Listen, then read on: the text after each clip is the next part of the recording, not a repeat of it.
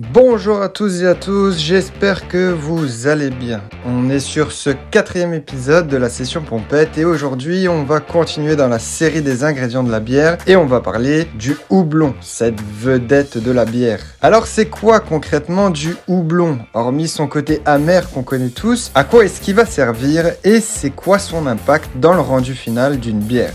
On est sur Session Pompette, installez-vous au chaud, mesdames, messieurs, à vos papilles.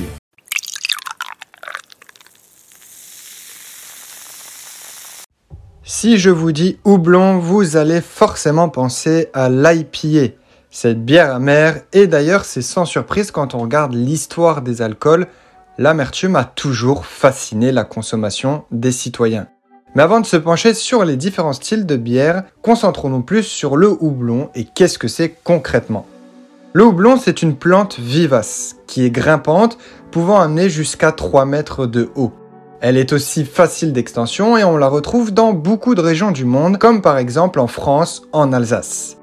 Et si je vous disais que le houblon et le cannabis font partie de la même famille? Bon, vous allez sûrement être déçu ou peut-être rassuré, mais le houblon n'a pas les mêmes propriétés hypnotisantes que le cannabis.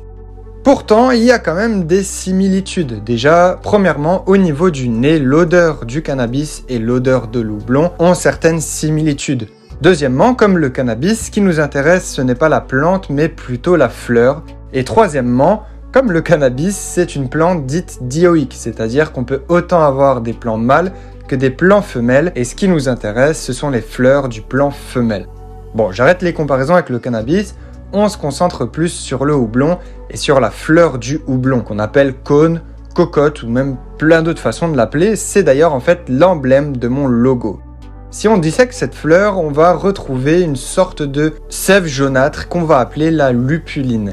La lupuline, on peut appeler ça l'or de la bière, c'est un véritable bijou qui va avoir énormément d'atouts. En fait, dans cette sève jaunâtre, on a trois grandes familles qui vont amener beaucoup de choses. Premièrement, on a les huiles essentielles. Vous vous doutez bien, son pouvoir, ça va être au niveau de l'aroma. L'huile essentielle, bien que très minoritaire, elle est composée à seulement 1% de la lupuline, va renfermer ce qu'on appelle des hydrocarbures, et ça on peut en compter des centaines. Chaque hydrocarbure amène un caractère et un profil d'arôme. On peut penser par exemple à des notes boisées, des notes herbacées, des notes florales ou même des notes d'agrumes. Et quand ils sont oxydés, on a des dérivés. Vous l'aurez compris, il existe autant de variétés doublons que de variétés d'hydrocarbures. On peut le comparer au cépage des vins. On pourrait en parler en fait une journée entière. En plus de l'huile essentielle qui amène un caractère aromatique, la lupuline renferme ce qu'on appelle des acides amers qui vont être responsables de l'amertume. On a deux grandes familles, les acides alpha et les acides bêta. Les acides alpha vont être responsables en grande majorité du caractère amer de la bière et vont avoir aussi un rôle sur la mousse qui va permettre d'être une barrière protectrice à l'oxydation. Les acides bêta, eux, vont plus avoir un rôle sur la conservation à long terme. Ainsi, on a un caractère aromatique, un caractère d'amertume et un pouvoir de conservation. La troisième grande famille, ça va être les tanins. Les tanins, eux, vont avoir un rôle au niveau de la protection des infections bactériennes ou même d'autres agents pathogènes.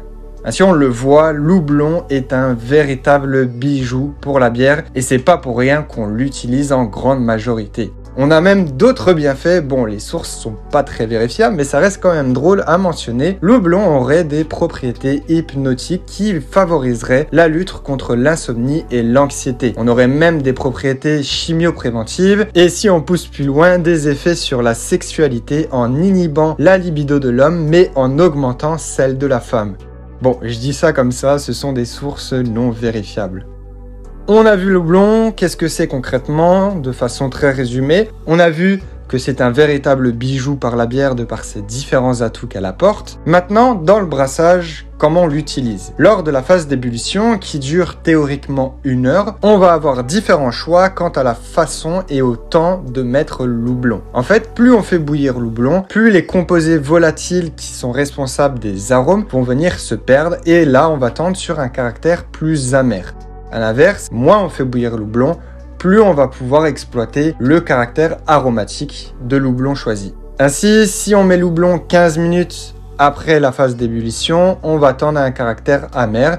Et si on met l'houblon 15 minutes avant la fin de l'ébullition, on tend sur un caractère aromatique. Il existe aussi plein d'autres techniques, comme par exemple l'houblonnage accru ou le dry up, qui consiste à mettre l'houblon à la toute fin de la fermentation. Ici, on va vraiment chercher à exploiter un caractère résineux typique de l'huile essentielle de l'houblon qu'on utilise. Pour nous aider, nous consommateurs et amateurs de bière, on a une échelle qui s'appelle l'IBU qui va permettre de mesurer le degré d'amertume d'une bière. Ainsi, 0 absence d'amertume et 100 très grosse amertume. Généralement, la fourchette varie entre 8 à 80.